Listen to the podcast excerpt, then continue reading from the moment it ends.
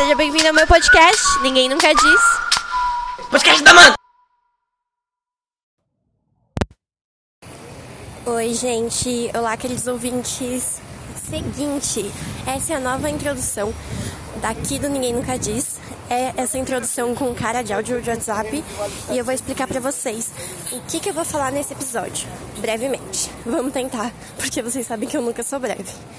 Seguinte, eu decidi fazer uma série sobre moda e nesse episódio eu vou explicar o porquê eu decidi isso e vou falar um pouquinho sobre processos dentro da indústria e várias curiosidades para quem não entende nada do segmento de moda. E não, eu não vou falar de estética e nem de qual blusinha você deve comprar. Mas eu espero que você goste e aproveite.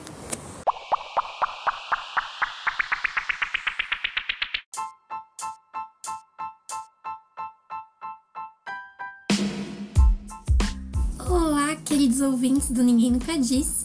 Este é o primeiro episódio de uma série muito importante nesse podcast, que é uma série sobre o mercado das blusinhas. Isso mesmo, o mercado de moda. Como eu já expliquei para vocês lá no primeiro episódio, eu sou da área de moda. Eu sou graduada em moda e estou me pós-graduando em marketing e negócios de moda. E eu estou nessa área já há uns bons aninhos, sete aninhos, apesar de ter apenas 22. Eu estudo moda desde os meus 15 anos e sempre foi a paixão da minha vida. Eu não sou a pessoa mais estilosa do mundo e eu estou aqui para mostrar para vocês que moda vai além da estética. Por isso mesmo, nesse, nessa série, a gente vai abordar aspectos da moda sociais, econômicos, políticos e até mesmo ecológicos. Sim, isso tudo pode parecer que não faz sentido algum, tá tudo junto, mas eu juro que a indústria da moda engloba todas essas coisas.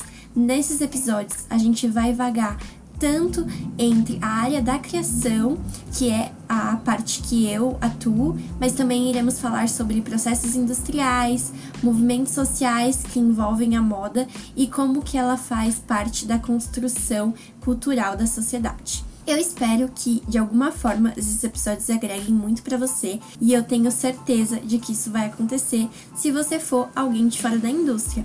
E se você for alguém, algum colega de profissão, alguém que já faz parte aí do clubinho da moda, eu espero que seja um espaço para a gente trocar novas ideias. E se você acha que tem alguma coisa que possa agregar aqui para o meu trabalho nessa série, Fala comigo, me manda uma mensagem e a gente busca uma oportunidade de elaborar um conteúdo bem bacana que possa agregar na vida de novas pessoas. É isso, eu espero que vocês aproveitem.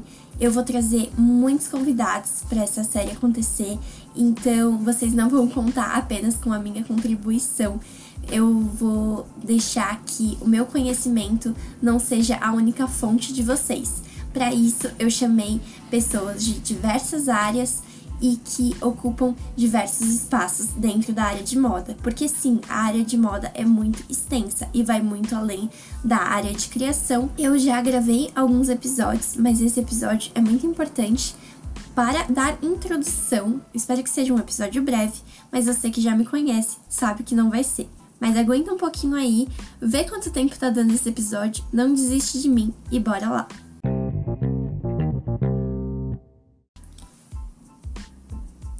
Primeiramente, por que uma série sobre moda? Vamos lá! Você que talvez não seja da área deve estar se perguntando por que raios isso de alguma forma é importante. Você deve também estar pensando: será que ela vai falar sobre tendências? E não, eu não vou falar sobre tendências. Pode ser que role, mas não é minha intenção. Eu quero fazer esse, essa série justamente para te mostrar o quanto a moda é significativa dentro da sociedade, porque, embora eu tenha consciência disso, eu e os meus colegas é, da academia, eu sei que para as pessoas que são leigas no assunto, não conseguem ter a percepção da importância do vestuário, sendo que é o segundo ou o terceiro maior setor empregatício do mundo. Então, quando falamos de roupas, também estamos falando de trabalho, logo estamos falando de economia. E, além disso, estamos falando de capitalismo. E como é um dos temas que mais aparece nesse podcast, não poderíamos deixar de falar de capitalismo e consumo consciente. Duas coisas que estão em seus opostos, mas que podem talvez andar juntas. A gente vai ter programa que explica por que, que a aparência é tão importante dentro da sociedade e quais aspectos positivos e negativos a moda consegue conquistar. Com a moda você consegue te garantir aspectos de segurança, liberdade e consegue fazer com que pessoas tenham acesso a locais, o que é uma coisa muito importante. Sim, parece que não, mas a roupa é da passagem para entrarmos nos lugares. Uma das coisas que eu acho muito interessante citar é que tem um livro bem bacana que talvez você poderia ler. Eu não vou te forçar a nada, mas fica a dica. É O Casaco de Marx, que fala sobre como Marx, sim, o meu amigo Marx, aquele lá, sabe? Você sabe, aquele Marx, o Marx, senhor Marx, abaixo a capital. Esse Marx, ele, quando ele tá no início de sua carreira e ele precisa escrever um dos seus primeiros livros, ele precisa penhorar um de seus casacos e para assim ter dinheiro, e o que faz que ele perca acesso ao local que ele precisava estar para poder escrever. As roupas colocam a gente dentro de lugares. Então, ter uma negação perante as roupas também é um ato de moda, porque quando você nega ao mundo das tendências, das aparências, você está passando uma mensagem. A sociedade nada mais do que é um monte de signo ambulante. Toda vez que a gente olha para outra pessoa, a gente faz a leitura de quem ela é principalmente através das suas roupas. Você pode dizer que não, mas eu tenho certeza de como o vestuário é parte importante da leitura que você faz do outro. O mais legal de estar tá no podcast é porque essa leitura ela ganha um grande recorte mas a construção da aparência ela é muito significativa dentro da sociedade, não somente nos aspectos sociais, mas também nos aspectos culturais. A ocidentalização ela ganhou espaços e cruzou barreiras e uma das formas que ela conseguiu ganhar espaço político foi dentro, foi levando a cultura do Ocidente através do vestuário. O vestuário foi máquina também para as revoluções, como a Revolução Industrial, que teve em sua suma importância o setor têxtil como precursor da revolução. Se você não sabe, procure um pouco mais sobre este assunto e iremos debater sobre ele também.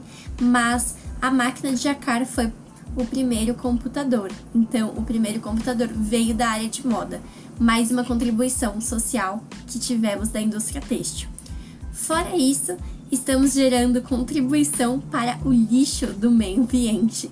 Sim, moda é um dos sistemas que mais explora os nossos recursos naturais e ainda sim tratamos roupas como coisas descartáveis. Roupas não são descartáveis e não deveriam ser, jamais.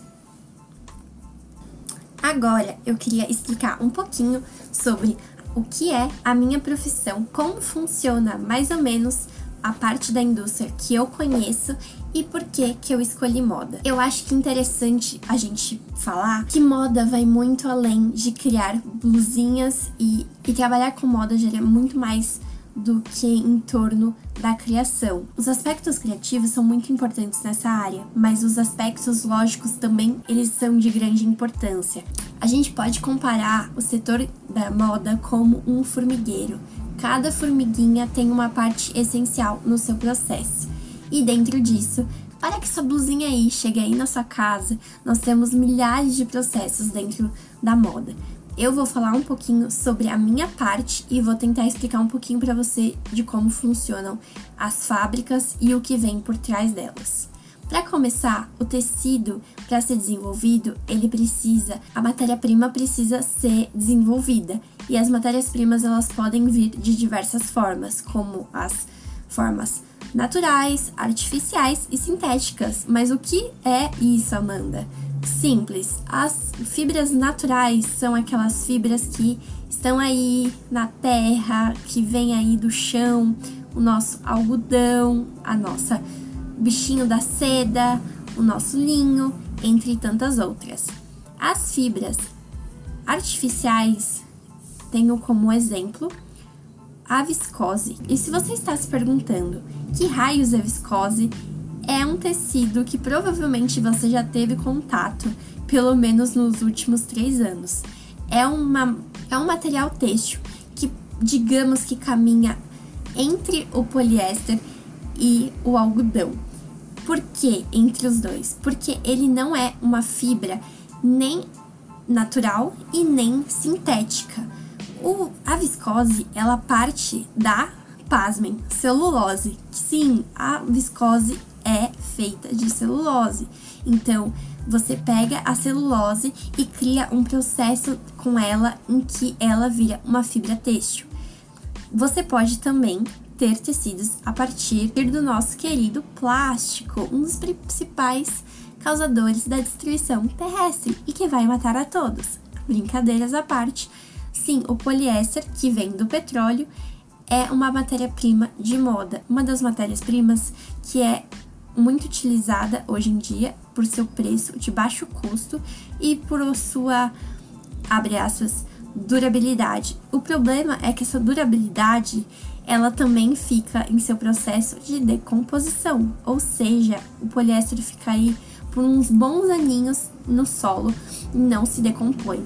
E além disso, toda vez que você lava a sua roupinha lindinha de poliéster, você está contaminando os mares, os oceanos, as águas, porque toda vez que você lava a sua blusinha que é feita de poliéster, ela libera micropartículas de plástico. Essas micropartículas de plástico saem da sua máquina direto para sua rede de esgoto e que uma hora vai parar nos oceanos. Ou seja, não dá para parar de consumir canudo de plástico e continuar lavando blusinha de poliéster.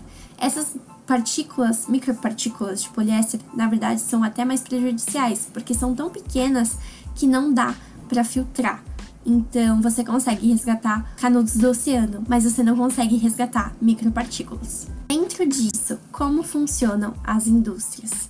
Nós temos dentro do setor têxtil os processos de fiação que depois entram no processo de tecelagem. Tecelagem é a parte que os fios são feitos. Eu pretendo chamar algum profissional que entenda um pouquinho mais dessa área, que não é a minha. Depois disso, depois que o tecido está lá bonito para ser usado, a gente tem os processos de criação, que é a minha hora. É a hora que a gente pega e coloca os sonhos no papel. Quem dera. A verdade é que tudo vem muito massificado e mastigado. Tudo que deve ser feito. Os briefings de criação parecem mais briefings de cópia. Sim, isso é uma realidade da indústria. Eu não estou falando que aonde trabalho é assim, mas eu sei que 80% dos lugares são assim. Mesmo que você trabalhe em um setor mais criativo, provavelmente a ideia da concepção de produto vem de alguém que não é diretamente o estilista. Possivelmente esse briefing veio dos diretores criativos. E se você não sabe, não tem ideia do que é um diretor criativo, não, não é uma pessoa que se parece com um diretor de cinema. É apenas uma pessoa que tem várias ideias e que comanda muita gente para as coisas acontecerem. Essa pessoa ela define quais modelos ela quer. Essa pessoa vai falar para mim, por exemplo, que ela quer uma blusa que tenha um decote profundo, que seja manga longa e que tenha algum tipo de volume. Às vezes, essa historinha que ela vai me passar pode ter inspiração em uma foto, em uma forma ou apenas ser falada da boca para fora. Cada empresa tem o seu processo. Também tem uma contribuição muito grande de registros ao longo do mundo. Então, tudo que vem para o Brasil provavelmente já foi executado em outra área do mundo. E quando eu digo outra área do mundo, estou falando muito e não estou falando da China, mas sim da Europa. Já que somos um país de colônia, nós, nos, nós bebemos muito da cultura europeia, assim como da cultura americana, por causa do imperialismo. Depois que essa pessoa te contou essa historinha de como ela quer esse produto, finalmente chega a hora mais conhecida do processo, que é o desenho. Essa parte demora cerca de 10 minutos e não é um conto de fadas. Tudo tem que ser feito muito rápido porque as coisas precisam acontecer. Depois disso, você precisa especificar todos os detalhes e componentes que vão fazer parte deste produto para que esse produto vire real. Então você coloca todas as informações necessárias, qual tecido será confeccionado, quais medidas aquele produto deveria ter, quais cores e quaisquer outras informações que você achar que são cabíveis a esse, a esse momento do processo. Depois que o desenho foi finalizado, você manda este desenho para os modelistas. E se você está se perguntando o que raios é um modelista, eu vou te explicar de uma forma muito tosca, mas que provavelmente se você não tem nenhuma ligação com a área da moda, você vai me entender.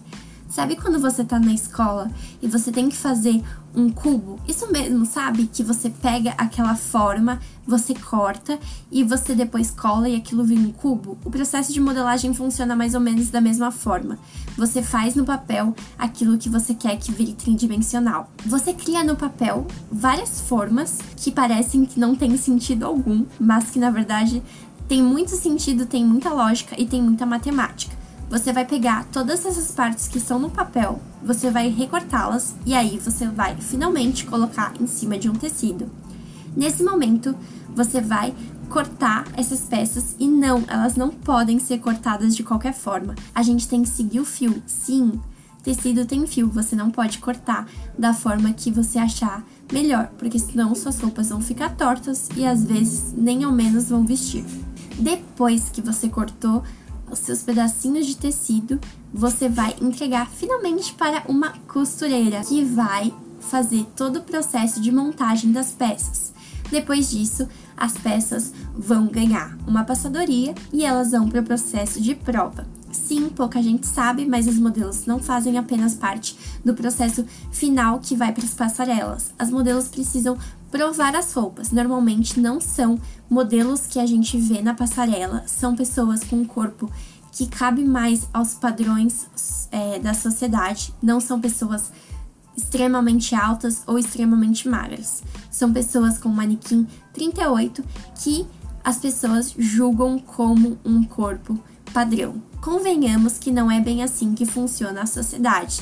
A mulher brasileira tem curvas e nem sempre isso é levado em consideração, mas isso é assunto para outro dia. Depois que a gente veste essa roupa na modelo, a gente vai ver se ela tá fazendo o seu papel. Então a gente vai ver se ela tá vestindo bem, se ela tá estética e ao mesmo tempo se ela tem defeitos. O que seriam esses defeitos? Às vezes essa peça pode estar apertando o busto, incomodando incomodando na hora de levantar o braço ou fazer qualquer movimento que pareça um movimento simples. As peças elas precisam passar por essa por esse teste de qualidade e de funcionalidade. Afinal, somos designers e não artistas. As roupas precisam ter uma função. Logo depois, essa peça passa para uma ficha onde ela é totalmente discriminada, tudo que vai nessa peça. Isso pode ser um processo mais simples quando pensamos em uma camiseta e pode ser um processo muito mais elaborado quando pensamos em um vestido de festa coberto de bordados de aviamentação. E se você está se perguntando o que seria aviamentação, aviamentação nada mais é do que zíper, botões, rendas e qualquer coisa que você coloca na peça que é, tem uma função de adornamento ou papel funcional. Depois disso, a gente vai levar essa peça para o corte, mas agora em larga escala. E antes disso, precisamos fazer o preço. Para fazer o preço, precisamos saber quanto foi essa matéria-prima, que no caso é o tecido, preço de aviamentação e além disso, precisamos colocar markup. E vocês devem estar pensando, o que raios é markup? Markup é a conta que você faz para garantir o seu lucro em cima do valor que você teve de custo. Eu não sou uma pessoa, eu não sou a pessoa mais apropriada para te explicar o que é markup, mas eu tenho certeza que se você jogar no Google, você vai conseguir entender em um minutinho. Depois que essa peça já está com preço, ela vai ser cortada em larga escala. Cortamos várias peças e vamos mandar de novo para as costureiras, mas agora também em larga escala. Depois disso, passamos pelo processo de passadoria e acabamento, que nada mais é do que a parte do processo que retira os fios de linha, que verifica se as, peças estão no formato que deveriam estar, se tem algum defeito e se estão prontas para chegar ao mercado de consumidores. Depois disso, elas são ensacadinhas, bonitinhas e chegam aí para você nas lojas. Dentro das lojas, a gente pode ter uma lógica de varejo ou de atacado. Os atacadistas são aquelas pessoas que vendem roupas em, em, grandes quantidades, em que compradores de lojas menores compram e distribuem para o consumidor final. Já os varejistas, eles distribuem direto para o consumidor final. Grande parte do que eu expliquei entra dentro da lógica não apenas da indústria da moda, mas como de várias indústrias. Mas eu acho que é importante você saber sobre isso, porque quando a gente vê a roupa lá na vitrine, pouco a gente pensa que o processo é tão grande. Eu tentei resumir bastante esse processo porque eu não queria que ficasse uma coisa massiva. Dentro disso, o papel de uma designer de moda, que é o na que é a área que eu sou graduada, seria apenas fazer desenhos? Na verdade, não. Conforme foi passando o tempo, eu passei a entender que o papel de um designer de moda, ele tem muito mais a ver com a conexão com as pessoas. Sim, com as pessoas. É parece distante, mas na verdade, apesar do que se lê sobre os profissionais de moda, uma leitura de ego e, e falta de empatia, esses profissionais deveriam ter empatia e muito, porque estamos trabalhando pelas e para as pessoas precisamos atender o nosso público. Um dos maiores papéis do, do designer é criar produtos que atendam, as que atendam às necessidades contemporâneas. As roupas mudaram muito através dos anos e elas precisam se adequar de acordo com as mudanças sociais. Uma roupa que servia para uma mulher dos anos 20 não faz mais sentido aos dias de hoje. Para você ter ideia, Antes, as roupas, que eram imensas, com várias saias anáguas, elas serviam, elas tinham um papel social. Elas tinham o papel de afastar as pessoas. Elas tinham como papel a limitação de espaço. Então, se eu sou da nobreza e eu uso grandes saias, você não pode adentrar ao meu espaço. Mas pensa em usar essas roupas gigantes no metrô de São Paulo não faz o menor sentido, porque as roupas elas mudam junto com a sociedade. São coisas que estão interligadas. E com isso, precisamos sempre estar atentos aos, às necessidades das pessoas. Embora não seja uma realidade, já que as roupas tentam mudar as pessoas e não o contrário.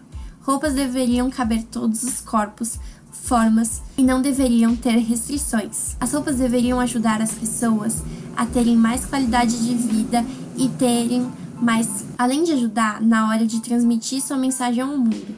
Afinal, nada mais é do que uma das formas de linguagem. Nós nos expressamos diariamente através da moda. A moda é a arte que nos acompanha diariamente. Os designers alinham arte com funcionalidade, e para mim não tem coisa mais mágica do que isso.